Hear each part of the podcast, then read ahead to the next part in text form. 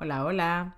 En el episodio de hoy te voy a estar hablando sobre cómo cuando estamos pasando por una situación de opresión o sobre algo que nos está sirviendo de obstáculo, por así decirlo, durante años, lo único que nos enfocamos es en salir de ahí. Pero ¿qué pasaría si eso es parte de tu bendición? Si ese proceso por el que tú estás pasando vas a aprender algo que te va a ayudar cuando ya recibas esa bendición o esa promoción.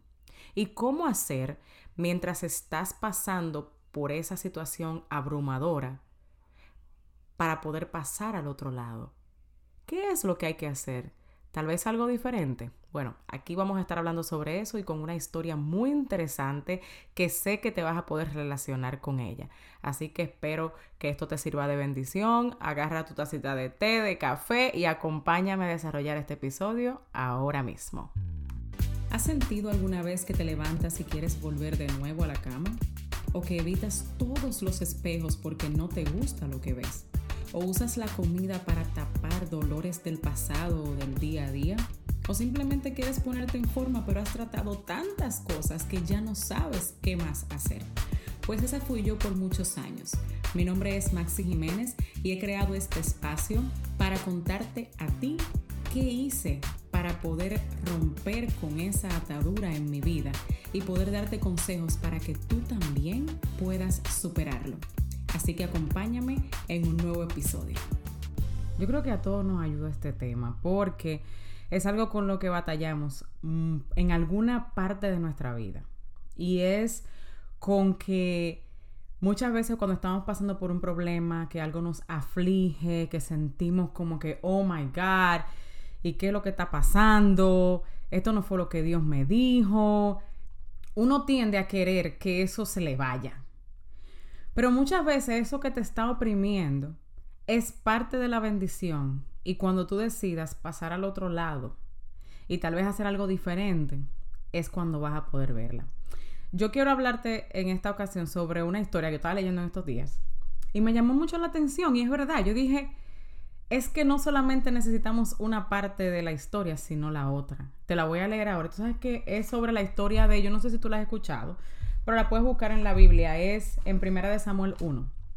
Ahí empieza a hablar sobre un personaje que se llama el Caná. Creo que es así la acentuación, el Caná, algo así. Él tenía dos esposas.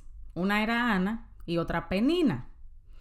Penina, ¿qué me dice Marisela? Hola mi amor, Dios te bendiga. Amén, amén. Bendiciones para ti también, Marisela. Entonces, el Caná tenía dos esposas, Ana y Penina. Penina tenía hijos, pero Ana no. Ana era estéril. Entonces, ¿qué pasa? Cada año ellos iban a buscar, a, hacerle sacrificios a Dios, adorar a Dios fue a una ciudad fuera de la que ellos vivían. Y cada año, dice en, dice en la palabra, que Penina oprimía mucho a Ana con eso de que ella no podía tener hijos. O sea, en los tiempos antiguos el no poder tener hijos era casi una cosa como hasta de maldición. O sea, era algo bien importante.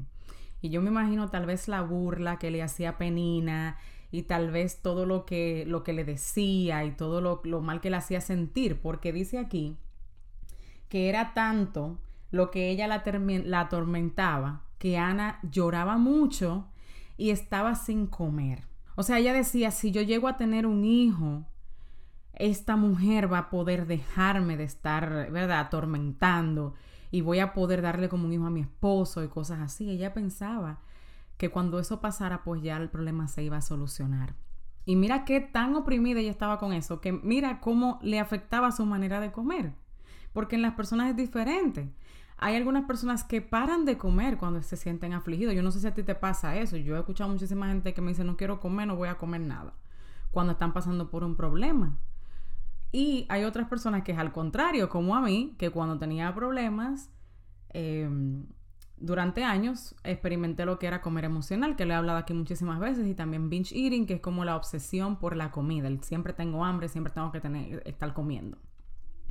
Entonces, es para que veas que las emociones sí influyen en nuestro comer. Y mira ahí como lo dice, en el caso de ella era que lloraba mucho y dejaba de comer. Entonces, yo te quiero preguntar a ti, ¿qué es eso en tu caso? ¿Cuál es tu penina? ¿Cuál es eso que tú dices cuando esto se acabe o cuando yo sobrepase esto? Es que yo voy a poder ser feliz. ¿O qué es eso que tú dices, esto me tiene totalmente atormentada? Y, me está influyendo de, de manera que, que, yo no, o tal vez tú ni siquiera sabes que eso está influyendo en tu manera de comer, porque eso era lo que a mí me pasaba. Yo nunca pude hacer conexión de que los problemas que yo estaba experimentando eran las rutas, o la raíz, perdón, la raíz del por qué yo tenía ese desafío con la comida.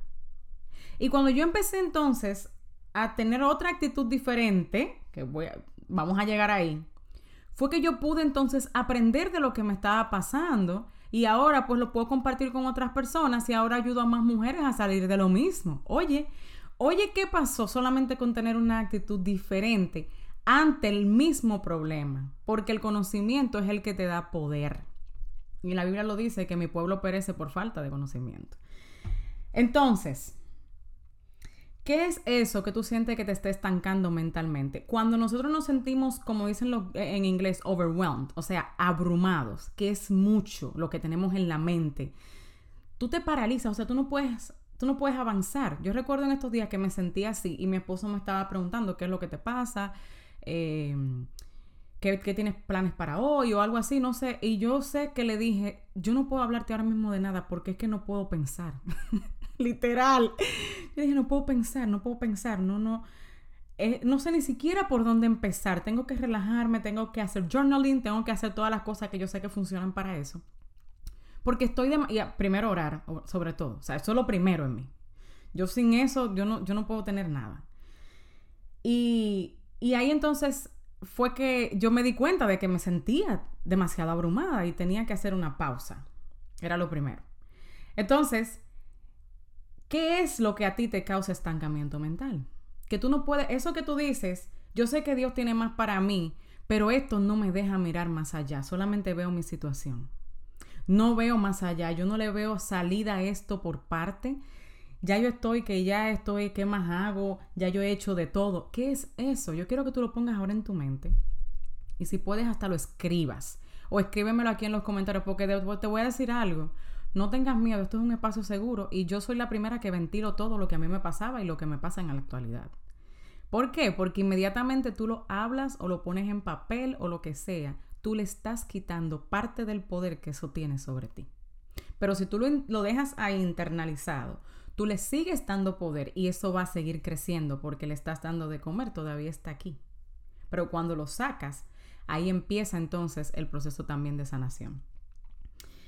Y oye algo, dice aquí que pasaba todos los años, o sea, era algo con lo que ella estaba batallando, no por un año, no por dos, dice año tras año, o sea, fueron por muchos años que ella se sentía atormentada por Penina, por esa condición que ella tenía, en la cual ella entendía que no tenía el control. Y claro, no tiene el control. Tú no tienes el control de que tú seas estéril, por ejemplo. Tal vez en tu situación tampoco tienes el control. Tú dices, yo con esta obesidad tengo años luchando. O con este problema de que siempre tengo que estar comiendo que no me favorece, cosas que no me favorecen, y tal vez tu, tu salud se ha visto afectada y tú sabes lo que tienes que hacer, pero dices, no puedo hacerlo sé que tengo que hacer ejercicio o lo que sea que te haya dicho el médico, o beberte tal cosa, o hacer tal actividad, o empezar a tener una relación diferente con la comida, o entiendes que deberías amar tu cuerpo, pero simplemente no lo amas, no es la realidad contigo, odias tu cuerpo, no te gusta, te paras ahí adelante y dices, yo quiero otro. Entonces, ¿qué es eso que por años te está atormentando? Así estaba ella. Ahora, dice aquí que decidió, déjame buscarlo porque te lo voy a leer un poquito, bien rápido. Y dice, mira, su esposo la amaba. No era que su, esposo la amaba a ella más que a Penina, que era la que tenía hijos, oye, porque también el comportamiento de Penina, eso es un tema aparte, ¿verdad? Pero bueno, el caso es que la atormentaba porque ella era estéril y le provocaba eso. Su esposo, porque oye esto, oye lo que le decía al esposo, le decía, pero ¿y por qué tú estás atormentada de que porque tú no puedas tener hijos y tú no te conformas con que yo sea tu marido? Oye, Porque siempre hay gente que nos dice y nos hace creer que nosotros necesitamos conformarnos con donde estamos. Lo cual en cierta manera es bueno por una parte cuando es por agradecimiento. Una de las cosas que yo noto en mi coaching con, mis chicas, que les doy el coaching privado sobre lo de comer emocional y despegarse de, de, de lo que es la obsesión por la comida, donde vamos profundo y todo eso, es que he notado que ellas mismas tratan de disminuir sus deseos y sus creencias y dicen, no, es que yo agradezco, por ejemplo, en estos días estaba hablando con una de mis chicas y, y me decía, no, yo agradezco que mi papá esté vivo, eh, ahora tengo que vivir, con él y todo eso, pero tuve que mudarme a este país y dejar mi carrera a un lado. Y ya yo sé que no voy a poder ejercerla porque eso es muy difícil y, y yo estoy agradecida de que estoy haciendo esto. Pero lo que descubrimos es que una de las cosas que la estaba ella haciendo, irse a la comida para poder tapar sus sentimientos de frustración, era exactamente el que ella había tenido que dejar su carrera y pensaba que no la iba a poder ejercer más, lo cual no era real del todo. Pero ese fue el pensamiento que ella se creó. Y si no hay una persona de fuera que pueda escucharte o a la que tú le tengas la confianza de poder ir a hablar eso, tú te quedas la vida entera pensando que tú estás condenada a estar ahí. Y, lo, y el propósito de Dios, posiblemente, y estoy casi segura, no era que tú te quedes ahí. El propósito de Dios siempre es para bendición tuya y de otros. ¿Entiendes? Entonces tú te sientes conformada, como que estoy aquí, pero ah, yo, no, yo, yo pensé que yo había nacido para otra cosa. Déjame decirte que hay ahí algo. Y eso pasó aquí. Mira como el esposo, porque siempre tenemos gente, tú tienes que, tú tienes que estar agradecida que por lo menos tú estás viva. Sí, tú tienes toda esa obesidad que tú tienes, pero, pero tú estás viva y no te falta nada. Y tú dices, ah, es verdad, pues vamos a seguir para adelante. ¿Por qué tener una vida mejor?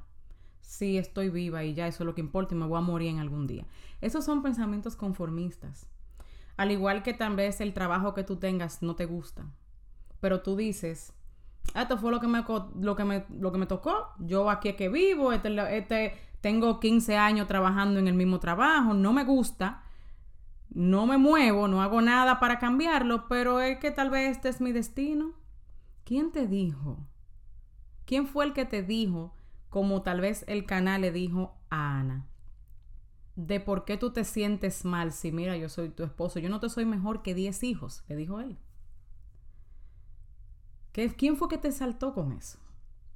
Tienes que ir a ese momento, ¿sabes por qué? Porque tienes que agarrar eso y luego cambiar eso, hacerle lo que le llaman reframing por lo que dice Dios, no lo que te dijo esa persona.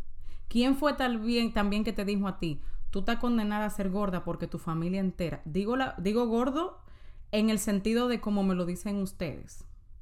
Para mí esa palabra no tiene ya ninguna connotación negativa, pero sé que la usamos de esa manera. La estoy usando solamente para mencionar una cualidad.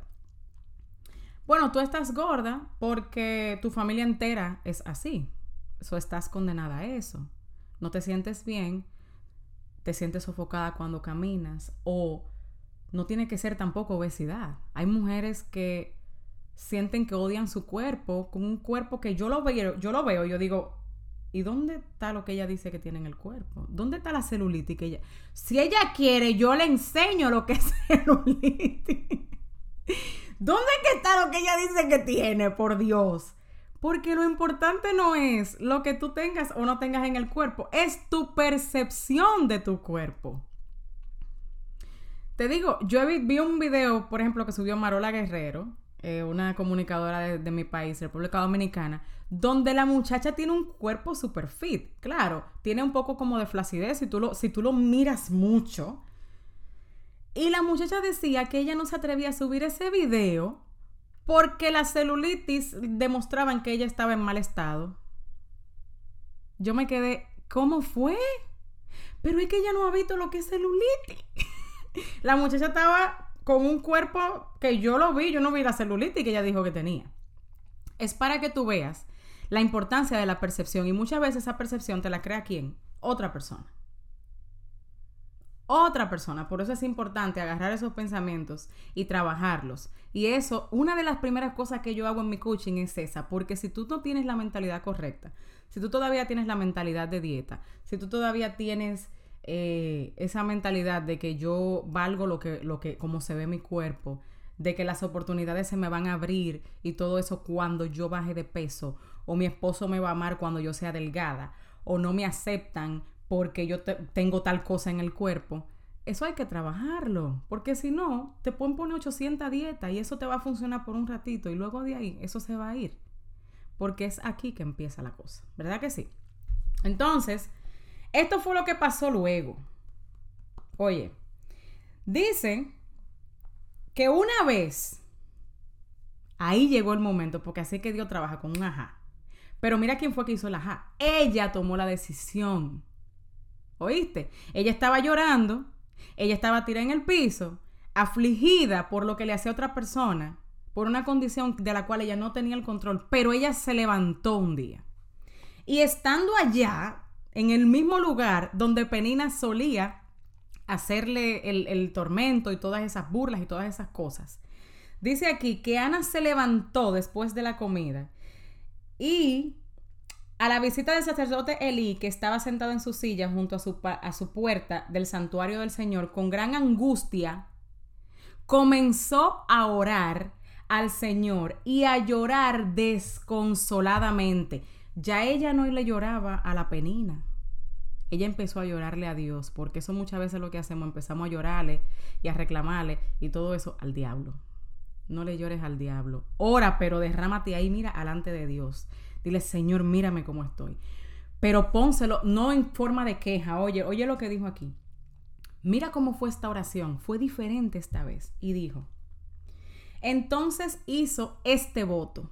Esto fue lo que ella dijo. Señor Todopoderoso, si te dignas mirar la desdicha de esta sierva tuya, y si en vez de olvidarme te acuerdas de mí y me concedes un hijo varón, yo te lo entregaré para toda su vida y nunca se le cortará el cabello. Ella era la mamá de Sansón. Como Ana estuvo orando largo rato ante el Señor, Elí se fijó con su boca y sus labios se movían debido a que Ana oraba en voz baja y no se le podía oír y pensó que ella estaba borracha. Y tú sabes lo que pasó luego de ahí. Oye, yo quiero que tú veas eso. Ella oró diferente oró diferente y le hizo una promesa al Señor. Eso es una asociación, lo que yo siempre he dicho que fue lo primero que hice cuando en mí empezó de verdad el cambio. Porque el cambio en mí no era solamente bajar de peso, era la preocupación tan grande que yo tenía con mi cuerpo, con cómo me veía, con la comida. Era una atadura grande. Bajé de peso, estaba delgada. Y todavía decía, tengo que bajar más porque todavía no es suficiente. Eh, todavía no, no me veo como quiero, ahora le tengo que meter bien al gimnasio, porque me tengo que poner ahora definida. Eh, todavía esto. ¿Por qué? Porque tenía los mismos problemas en mi matrimonio y en todos los lados que yo pensé que se me iban a ir cuando bajara de peso. Entonces yo seguía buscando más excusas en mi cuerpo. Porque no entendía que no era en mi cuerpo, era un trabajo interno que necesitaba hacer de una vez y por todas y entregarle eso completamente a Dios y hacer mi parte. Porque mira como ella dijo, si tú me concedes tal cosa, yo te entregaré mi hijo. Sabrá Dios cuántas cosas ella pasó para tener que mantener a su hijo esa promesa, porque Dios le concedió el hijo. ¿Viste lo que pasó? Pero como dice el tema de cómo lo que te oprime es parte de tu bendición, Penina era de necesaria. Porque si Ana no se ve en esa tortura, y se cansa de eso, ella no se rinde ante Dios, le entrega ese problema al Señor, empieza a soltar eso y la bendición no llega. O sea, eso fue lo que a ella la, llevó, lo que rebosó la copa. The cherry on the top, como dicen, ¿verdad que sí? Y mira lo que dice aquí, el mismo esposo que le dijo, pero ¿y tú no estás, pero ¿y tú no estás bien conmigo? O sea, no está bien que yo no, yo no te soy mejor que 10 esposos. Le dice, ven acá y tú estás borracha. Eh. Porque ella estaba hablando y solamente se le. orando en voz baja y solamente se le veía. ¿Y cuándo es que tú vas a dejar esa borrachera? Oye, ves que siempre hay una gente. Siempre. Y dice ella: No, mi señor, no he bebido ni uno, ni vino ni cerveza.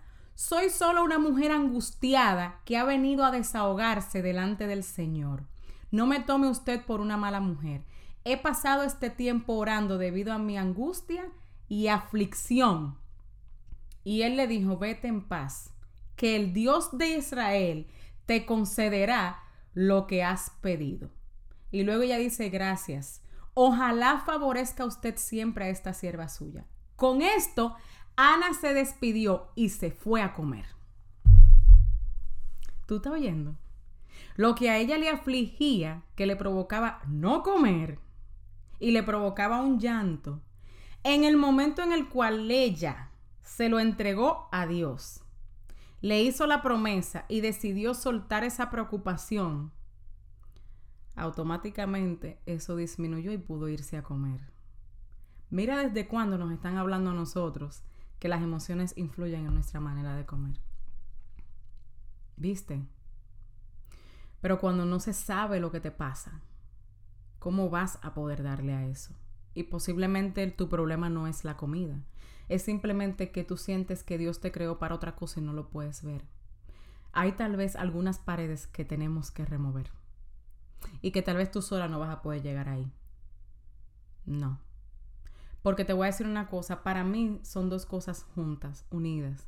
Es el hecho de buscarte a alguien que te ayude, o sea, alguien que ya tenga más conocimiento que tú, ya sea un mentor, un counselor, un coach, un terapeuta, es esa parte. Y también está la parte de Dios, porque los yugos quien los rompe es Dios. Pero quien Él usa como instrumento para que puedas ver cosas que tú no ves es la persona con la que tú buscas ayuda. Siempre es bueno tener a alguien a tu lado que vaya a hacer ese trabajo. Y claro que esté alineado con Dios. ¿Verdad que sí? entonces, Ana hizo algo diferente. Te estoy diciendo que esta historia me llamó tanto la atención porque es que yo veo eso a diario. Primero lo experimenté yo, cuando decidimos hacer algo diferente por la situación que nos está oprimiendo. Y lo veo con mis chicas. Hubo una, por ejemplo, que, que ella se preocupaba bastante por, por hacer sentir bien a los demás. Ella hacía lo que sea con tal de que las otras personas se sintieran complacidas ella no quedar mal delante de las personas, pero entonces aunque, aunque eso le costara a ella su salud, emocional y física. Ella prefería comprometer todo su tiempo para otros y no para ella misma. Y, y, también estar haciendo cosas que no iban tan alineadas con ella. ¿Y qué pasó? Su salud se empezó a ver afectada. Porque es que por algún lado va a salir. Siempre lo digo, va a salir. Y ella, gracias a Dios, se dio cuenta y lo está trabajando y ha hecho unos cambios increíbles. O sea, es una mujer diferente, se ve empoderada, eh, de, en la buena manera, ¿eh? porque vemos por ahí unas cuantas empoderadas que no van como muy alineadas a lo que, a lo que, a lo que es la palabra. Pero ella ha podido empezar a poner límites, lo que muchos de nosotros nos cuesta. A mí me costó mucho poner límites. Yo no tenía límites emocionales. Yo permitía que todo el mundo viniera y hiciera papita conmigo. Porque yo entendía que eso era lo que yo tenía que hacer, dejar que lo que, lo, que hiciera. No sabía poner límites todavía es algo que en algunas áreas batallo de cómo hacerlo mejor, de cómo poner ese límite de una mejor manera. Y está bien, está bien decirlo. No somos perfectos. El día que yo sea perfecta voy a tener dualita y voy para arriba. ¿Verdad que sí? So, por eso te lo comparto. Eso que tú escribiste en el papel cuando empezamos la conversación, ¿qué es lo que te está afligiendo? ¿Qué es lo que tú piensas que hay detrás? Ponte a pensar más profundo. Y si no puedes llegar ahí, busca ayuda, busca a alguien que te vaya a ayudar. ¿Qué es eso que tú crees que te está llevando a ti a tener ese desafío con la comida? Ya sea que no quieras comer o que estés comiendo mucho. ¿Te has puesto a analizar eso? ¿O qué es eso que tú sientes que era el propósito de Dios para tu vida, pero simplemente lo dejaste a un lado para complacer a alguien? O por la situación en la que estás ahora mismo. Te voy a decir algo. Siempre hay algo que puedes hacer, aunque sea mínimo, para llegar a donde quieres. Mira, aunque tú digas eso es mentira, yo no puedo. Siempre hay algo. Y cuando empieces a hacer las cosas diferentes vas a poder hacerlo. Y yo estoy segura que tú puedes. Si tú estás mirando este video, ya sea grabado, ya sea en vivo o lo que sea, es porque yo estoy segura que tú puedes. Dios siempre llega a tiempo. Y yo sé que esta palabra era para alguien en específico que necesitaba escucharla. Y yo espero que te haya servido de bendición. Yo espero, ¿verdad? Que tú ahora entiendas que esa penina que tal vez tú tienes en tu vida o la has tenido por años, pero que ahora llegó ya al límite, era también propósito. Y es lo que Dios quiere usar para tal vez abrirte tus ojos espirituales y ver que más allá hay algo, porque tú tienes un don único, un talento único que Dios no me dio a mí, ni le dio a más nadie, y te puso un propósito porque así lo dice en su, en su palabra, que desde el vientre de tu madre Él te conocía. Entonces, pídele a Dios que te remueva esas vendas espirituales porque no te hacen ver qué es lo que está parando el propósito de Dios en tu vida, que para tú verlo, porque el propósito de Dios no lo para nadie, pero es que no lo estás viendo y eso te está causando que te abrumes. ¿Qué es eso? Es una persona, es una condición, es un trabajo. ¿Qué es? Ponle nombre a eso y empieza a pensar qué es una sola cosa que yo puedo hacer cuando Dios te lo revele. Si Dios no te lo ha revelado todavía, si todavía no lo puedes ver, sigue orando, síguele preguntando a Dios, lee la palabra porque Dios habla por su palabra y mantente alerta para cuando Dios te hable. Y cuando Dios te hable, pregunta, ¿qué puedo hacer yo hoy? Aunque sea mínimo, que me pueda a mí acercar a ese propósito. Y tú vas a ver que solamente haciendo una actividad mínima, tú vas a sentirte diferente. Es increíble la llenura que te da a ti cuando tú estás haciendo lo que tú sientes que Dios puso en tu corazón para tú hacer en este mundo. Cuando tú no simplemente pasas por el mundo para tú nada matar o creando, creando mucho dinero, lo cual es bueno, yo no veo nada de malo en eso, porque mientras más dinero tú haces, me supongo que más puedes ayudar. ¿Verdad que sí? Entonces todo el mundo debería aspirar a tener mucho dinero. No a que sea algo que te consuma ni que tu corazón esté puesto ahí. ¿Verdad? Sino que haciendo lo que Dios te mandó, muchas veces puedes hacer dinero también. Pero si no lo ves y tienes esa venda por estar abrumada por cosas que tal vez no son tu culpa, pero sí es tu responsabilidad poder salir de ahí, poder hacer el trabajo interno porque vale la pena y te lo digo, lo veo a diario. Vale la pena hacer un trabajo interno que aunque no sea un arreglito rápido, sí va a tener resultados duraderos. Imagínate cuántos años te quedan a ti de vida. Vamos a suponer que Dios te conceda 40 años y tú ahora tengas 30, por ejemplo, o 35. Te quedan más de vida que lo que tú has vivido. ¿Y cómo lo quieres vivir? Imagínate que tú dures un tiempo, ¿verdad? Un año, dedicándote a ti a hacer un trabajo interno para cambiar eso que tú sientes que te estás eh, teniendo ahí stuck para el propósito de Dios. Pero luego de ese año, tú vas a vivir otra vida que tú ni siquiera te imaginaste. Porque Dios es así. Dios cumple sus promesas, pero hay una parte que nos toca a nosotros. ¿Estás tú dispuesta? Porque tú tienes la capacidad. Yo no lo tengo nada en duda. Tal vez tú no lo ves. Está bien. Pero yo estoy segura que tú tienes la capacidad porque yo creo en la palabra que dice Dios. Y si Él puso un propósito en ti es porque tú tienes absolutamente todo para cumplirlo. Simplemente algunas cosas que están en el medio que uno tiene que removerlas y hacer un trabajo interno. Eso es todo. ¿Ok? Así que cualquier pregunta que tengas acerca de este tema, me la puedes poner aquí.